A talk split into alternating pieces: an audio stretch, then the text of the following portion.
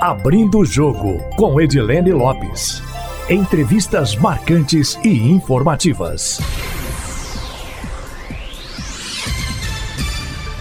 O Abrindo o Jogo desta semana é com Fernando Marcato, que é o secretário estadual de Infraestrutura e Mobilidade aqui do governo de Minas, que entrou no lugar de Marco Aurélio Barcelos. Secretário, muito bom dia e muito obrigada por aceitar o nosso convite para participar aqui do Abrindo o Jogo, viu? Eu que agradeço pelo convite. O senhor é natural de onde? Qual é a formação profissional do senhor e como é que o senhor veio parar aqui no governo de Minas? Eu sou natural de São Paulo. É, inicialmente me formei na área de Direito, mas eu trabalhei no governo do estado de São Paulo na área de saneamento, na Companhia Paulista de Saneamento, a, a Copasa Paulista, vamos dizer assim. E, e lá então me me afeiçoei pelos temas de governo, pelos temas públicos. É, após sair de lá, me especializei na estruturação de projetos de infraestrutura, é, com ênfase em concessões, parcerias público-privadas, e sempre mantive uma atividade docente na Fundação Getúlio Vargas. E, e, e vim parar em Minas por um, uma, grata, uma grata surpresa e por um duro processo seletivo. Né?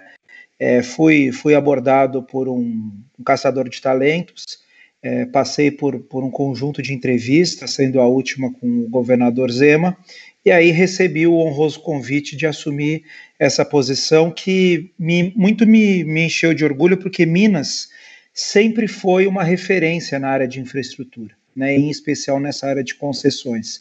É, então, quando recebi o convite, realmente, é, quando a gente olha no, em todos os estados do Brasil, Minas certamente é talvez a principal referência nessa área, então é, fiquei muito feliz em me juntar ao governo. Secretário, impossível não perguntar quem era esse caçador de talentos. Era alguém do Partido Novo e o senhor também é filiado ao Partido Novo? Não, eu não tenho nenhuma filiação política, nunca tive. É, e o Caçador de Talentos é uma empresa mesmo de, de, de headhunters, né? Que me, me acessou e aí fez, fez algumas, é, algumas entrevistas e e eu participei desse processo seletivo. Não conheço os outros concorrentes, acho que isso é normal, né, de todo processo seletivo, é, mas sei que foi um processo competitivo e, e, que culminou nessa contratação. O senhor aceitou mais pelo desafio ou a questão econômica teve algum peso, apesar do salário do secretário não ser um salário tão alto e só é aceito por muitos por haver um complemento de jetons? É, na verdade, quando a gente enfim, no meu caso, eu tinha uma, uma carreira consolidada já, é, mas a gente às vezes fica até um pouquinho com vergonha de falar isso, mas tem uma questão de propósito, né? É, eu acho que poder trabalhar no governo, é, ela, ela traz um, um propósito para a nossa vida, no sentido de poder realizar coisas importantes, poder é, realizar projetos que têm impacto positivo na vida da população. Então, esse foi se você me perguntar, a principal motivação foi essa, né? Porque de fato é, isso implica numa mudança, né? Eu morava em São Paulo, me mudei para Minas, enfim, estou me mudando juntamente com toda a minha família é, mas, mas vale a pena, vale a pena por, porque tem um propósito, porque faz um sentido. O senhor já se inteirou de tudo que ocorreu na pasta antes da chegada do senhor, ainda na gestão do governo Romeu Zema. Qual que é o balanço das atividades de infraestrutura realizadas até então? Quais são as prioridades a partir de agora sob o comando do senhor? Realmente o trabalho que o Marco Aurélio Barcelos fez foi muito, muito importante. Ele, ele realmente colocou a secretaria nos, nos trilhos, né? É, conseguiu estruturar, estruturar de uma maneira muito, muito racional uma parte para a mobilidade urbana, uma área é, para gestão das obras e dos convênios e a unidade de PPPs, né, também está em cima, é, está aí dentro da nossa, da nossa gestão. Né? Então, essas são as três grandes áreas da, da nossa é, secretaria e é, isso envolve um conjunto de, de, de assuntos, né, que aí eu posso listar, desde a gestão, juntamente com o DR, é, das, das rodovias, né, passando pelos aeroportos regionais, a mobilidade urbana, entendida aí o ônibus metropolitano e intermunicipal, né, logicamente o, o ônibus nas, nos municípios aí é de competência das prefeituras, é, e, como eu disse, a estruturação de parcerias privadas não só relacionadas à questão logística. Então, hoje nós estamos também com a estruturação de todas as PPPs e concessões do Estado. Tem alguma obra prevista mais para perto? Como é que está o cronograma de realização de obras em etapas diversas aqui em Minas Gerais? Apesar da crise financeira, vai ser tudo com parceria público-privada? Qual que é o planejamento do governo do Estado? Olha, são duas frentes. Né? Tem, naturalmente, uma frente de parceria público-privada, mas a parceria público-privada ela não, não é suficiente para qualquer obra. Né? Ela Precisa, é necessário ter um conjunto de características para se ter a parceria público-privada. Né? Mas certamente essa é uma prioridade nossa. Agora, na questão das obras, foi feito um trabalho muito importante, que foi o trabalho de é, identificar todos os contratos de financiamento junto à BNDES, junto à Caixa, que estavam inoperantes ou que estavam pendentes, e aí a nossa área, subsecretaria de infraestrutura, fez uma sistematização desses contratos e conseguiu, a partir deles, viabilizar, retomar o investimento em várias obras. Né? Então, é, a gente tem coisa boa vindo por aí, é, e, e, realmente o, o, recurso, ainda que ainda seja escasso, né, em função da situação fiscal do governo, foi possível viabilizar algumas coisas e a gente pretende para os próximos meses e próximo ano também continuar viabilizando esses investimentos. Quais são as obras prioritárias é, para o governo de Minas? Olha, a gente na nossa é, na nossa pasta, né, quando a gente fala em prioridade, certamente a questão rodoviária é uma grande prioridade. Né? O nosso programa de concessões, ele, é, ele tem um investimento previsto da ordem de 7 bilhões de reais só para as concessões rodoviárias, espalhadas pelo estado inteiro. E quando a gente considera também o Rodoanel, a gente está falando de um investimento de 8 a 9 bilhões. Então, só em parcerias público-privadas nós temos é, esse, esse investimento que nós pretendemos contratar. E existe a, a, atuação que o próprio DR vem fazendo, ele atua também como uma entidade meio, né, que recebe o recurso de outras secretarias e aí vai desenvolvendo é, um conjunto de obras no Estado a partir das prioridades que são trazidas por essas outras secretarias: saúde, segurança, educação, então a, essa, a esse trabalho. Quais são as próximas novidades que nós teremos em relação aos hospitais regionais que ainda precisam ser construídos em relação ao rodoviário de Belo Horizonte, em relação ao Rodoanel, em relação à construção de unidades, por exemplo, é, centros socioeducativos para acolhimento de adolescentes em conflito com a lei, desses temas todos, quais são os próximos passos de cada um? Vamos lá, então. É, com relação à rodoviária, nós é, pretendemos, para início do ano que vem, já ter é, os primeiros estudos é, para concessão da rodoviária, ou seja, é, a rodoviária passar a ser operada é, por um, uma, uma, empresa privada que venha a ser selecionada pelo Estado, mas é importante a gente manter a ideia de que isso não significa que a rodoviária ela, ela é privatizada, não é essa a ideia. O contrato de concessão ele pressupõe que o Estado mantenha as rédeas do negócio, o Estado faça a regulação e o concessionário trabalhe é, para o Estado por um longo período. Então, essa, esse é o plano para o terminal rodoviário.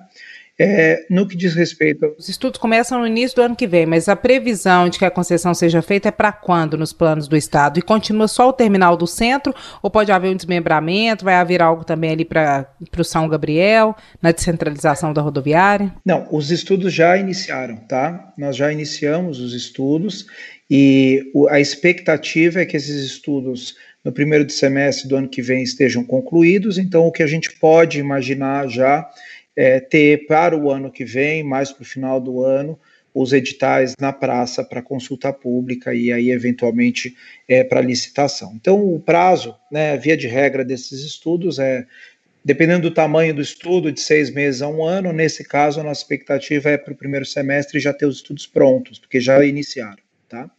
E com relação à concessão, ela está sendo pensada para o terminal, para o Tergipe, né, o terminal é, rodoviário, não, e não, por enquanto, nós não temos aí um plano de descentralização. E em relação aos hospitais regionais? Esse é um trabalho é, que tem sido feito, é prioritário dentro do governo. Tem um ponto que a gente precisa, é, precisa entender bem, esses, esses hospitais, eles estavam sob responsabilidade dos municípios, eles terão que é, voltar, né, eles, enfim, voltam para o Estado. É, então, tem um processo que está sendo realizado já pelo DR de é, auditoria da situação dos, dos hospitais, né, que é algo necessário do ponto de vista da engenharia, e com essa auditoria a gente pode então colocar é, as licitações na praça. O hospital de Governador Valadares é, é, é o que está mais avançado nesse sentido, né? E o de Teófilo Otoni também, né? Mas é, ainda estão nessa fase aí de principalmente Teófilo Otoni, da fase de auditoria do, do contrato. Tem previsão de entrega desses hospitais? Nós temos uma, uma previsão de entrega, mas o que, que a gente prefere fazer? Né? Acho que a gente tem que ser muito responsável com relação a isso. Parte desses hospitais, eles estavam é, parados, e isso acaba deteriorando. Então, justamente a contratação da auditoria é uma, uma medida que muitos, muitas vezes muitos governos não fazem, mas que a gente opta por fazer para que a gente possa dizer, olha, se o hospital está tá, tá em boas condições, aí dá para retomar a obra. Se ele tiver em condições um pouco mais difíceis, a gente tem que fazer alguns ajustes, né? Essas obras elas podem depender, né? Dependem às vezes de um ano, um ano e meio, mas como eu te disse, para te dar um prazo fechado, a gente conclui essas auditorias é, entre o final desse ano e início do ano que vem, e aí já conseguimos tocar os projetos. Secretário, as obras dos hospitais regionais serão todas finalizadas com recursos de compensação das mineradoras pelo rompimento de barragens em Minas, né? É isso? Essa é uma das. É, nós temos essa negociação mas junto à Secretaria da Fazenda também estamos tentando viabilizar aí os, os, os recursos. Né? Então são esses dois caminhos que a gente vem conversando. Para o Rodoanel, qual que é o plano? O plano do Rodoanel, nós, inclusive hoje estava tava reunido com a equipe, repassando o, o nosso cronograma, né? O plano do Rodoanel, os estudos já estão a todo vapor, inclusive é, uma equipe já foi a campo ont é, ontem, na semana passada, né? É, que está fazendo toda a parte de sondagens, e, e o objetivo é ter, a exemplo dos lotes rodoviários, já para meados do ano que vem, na verdade, primeiro semestre do ano que vem, é, os editais para consulta pública. Agora, o Rodonel depende sim do recurso é, com as mineradoras, né? Porque é um contrato, é um projeto de grande vulto é o que a gente chama de contrato greenfield, né, que é um contrato em que você tem que construir do zero, né, que você está pegando ele, ele com alguma infraestrutura pronta, né, e para isso demanda muito investimento inicial, né, então a gente está fazendo toda a modelagem do Rodoanel, vendo toda a parte de licenciamento, traçado, até comentava com, com a nossa assessoria para que a gente possa fazer uma visita, é, possivelmente semana que vem, à parte onde tem maior interferência, né, de desapropriação, que sempre é um problema, um problema nesse tipo de, de, de trabalho. E aí, feito isso, é, e fechando o acordo com, com as mineradoras, a gente consegue então viabilizar o projeto. Já tem esse recurso das mineradoras? É um recurso ainda a ser captado? Custa quanto? E aí, só para que o ouvinte visualize em casa, quais seriam as intervenções no Rodoanel? O, o recurso ele faz parte desse grande acordo que está que tá sendo negociado e ele consta como uma, da, uma das prioridades. Então, dentro do acordo, um recurso, um valor vai ser destinado. O valor de investimento total do Rodonel é algo em torno de 8 a 8,500 bilhões, 8,5 bilhões de reais, não é coisa pouca, né? É, e a alça norte, que é a alça mais, vamos dizer, onde a gente tem maior fluxo de, de passageiros, né? Ela, ela, a nossa ideia é que ela seja realizada antes, mas a ideia é que numa única concessão você vá realizando esses investimentos a partir de gatilhos contratuais. No que diz respeito ao Rodanel, nós estamos é, os investimentos são da ordem de 8,5 bilhões de reais a 9 bilhões de reais então, é um investimento bastante robusto. E é, o nosso cronograma né, é que ele tenha a implantação do que a gente chama trecho oeste-norte é, no quinto ano, o trecho oeste-sul nono ano e o, o trecho oeste-sul e, e, a conexão com o restante no décimo, décimo primeiro ano. Isso é mais ou menos é o que nós temos, é, temos é, bastante já avançado em termos de, é, em termos de, de estudos. Né? Então, o trecho oeste, só para gente, para o ouvinte contextualizar, Betim, Contagem, Ribeirão das Neves, São José da Lapa, né?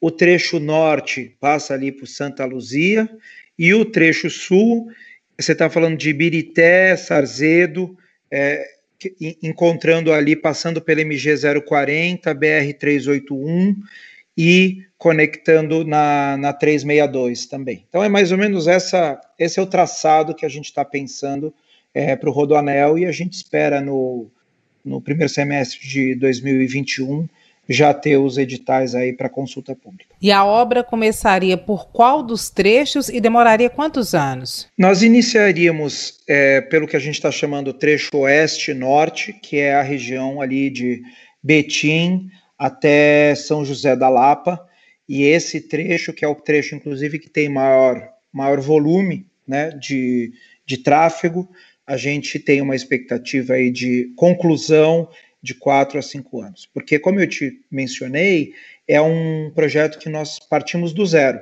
Né? Eu preciso construir toda a infraestrutura do zero. É, não, não dá para aproveitar uma rodovia que já esteja pronta, um traçado pronto. Demoraria, então, 11 anos a obra, é isso? Não, o trecho oeste não. O trecho oeste a gente está falando de. Todo o rodoanel.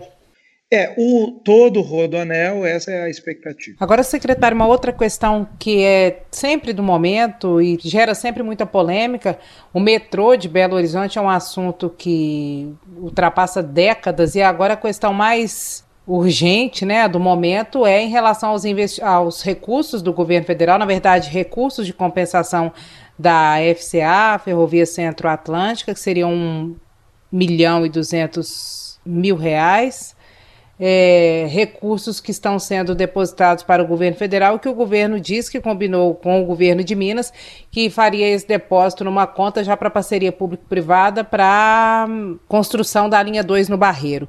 O que, que, tem de certo em relação ao metrô com esses recursos de multas da FCA pela desistência de trechos ferroviários aqui em Minas Gerais? O que está certo com o governo federal? Acho que o metrô, o primeiro ponto que a gente precisa entender, quando a gente está falando em especial da linha 1, né? é, que é, enfim, operada pela CBTU e o governo federal está no processo de desestatização da CBTU. Então, nós estamos acompanhando esse processo juntamente com o BNDES, que é quem está fazendo essa estruturação, e que também considerou, já qualificou a linha 2 no, no PPI, né, que é o Programa de Parcerias e Investimento. E aí, o que, que a gente tem de, de recurso é, que nós pretendemos reservar, o que vai ser reservado aí para esse projeto. Nós temos o recurso, como você mencionou, é, de compensação da FCA, que foi, é, que, que foi conversado com o governo federal, que é 1,2 bilhões de reais, né? E temos também algum recurso sendo negociado com as mineradoras, porque, como você sabe, o metrô não é um, uma infraestrutura simples e barata né, ela depende de bastante recurso. Então, o que, que a gente pretende? Trazer esse recurso para fazer os investimentos mais pesados e depois as tarifas elas servem para pagar somente a operação. Né? Assim você não onera demais a tarifa e consegue viabilizar o projeto. Agora, lembrando, a linha 1 é um projeto é, do governo federal que nós, obviamente, estamos acompanhando, é, apoiando é, a relação com o governo federal é a melhor possível.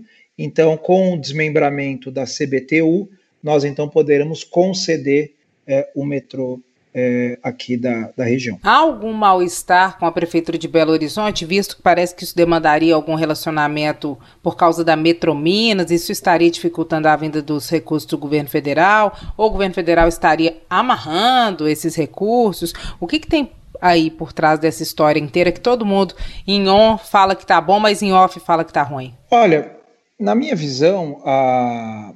primeiro a, a relação com, com o governo federal com relação à CBTU, ela, ela é muito boa, né? A Metrominas é uma empresa é, do, do Estado que, vamos dizer, ela, a gente mantém ela sob nossa gestão bastante enxuta, né, para que quando houver a, a, passagem do metrô, é, para nós a gente tem ali a, o nosso acervo pronto. Né? Com relação à Prefeitura de Belo Horizonte, a nossa relação é sempre no nível técnico, né? com, com os órgãos técnicos da, da prefeitura, e essa é a nossa, sempre vai ser a nossa ação e a forma de agir, sempre de forma técnica, é, com as portas abertas, para que a gente possa seguir no melhor interesse da, da, da, coletividade. Em relação à construção da linha 2 do metrô, qual que é o trâmite que passa também pela Prefeitura de Belo Horizonte, além dessa relação com o governo federal e depois com a iniciativa privada? O que, que depende? É, qualquer intervenção é, dessa natureza, quando é feita na cidade, é necessário obter todas as licenças e todas as, é, é, as autorizações associadas ao uso do, do, parcelamento do solo, né, e também uma, um, um, uma avaliação, que isso está sendo feito aí no âmbito da nossa parceria com o BNDES, uma avaliação das, é, das interfaces com o transporte público, né, porque o metrô o transporte público de ônibus, vamos dizer assim. É o metrô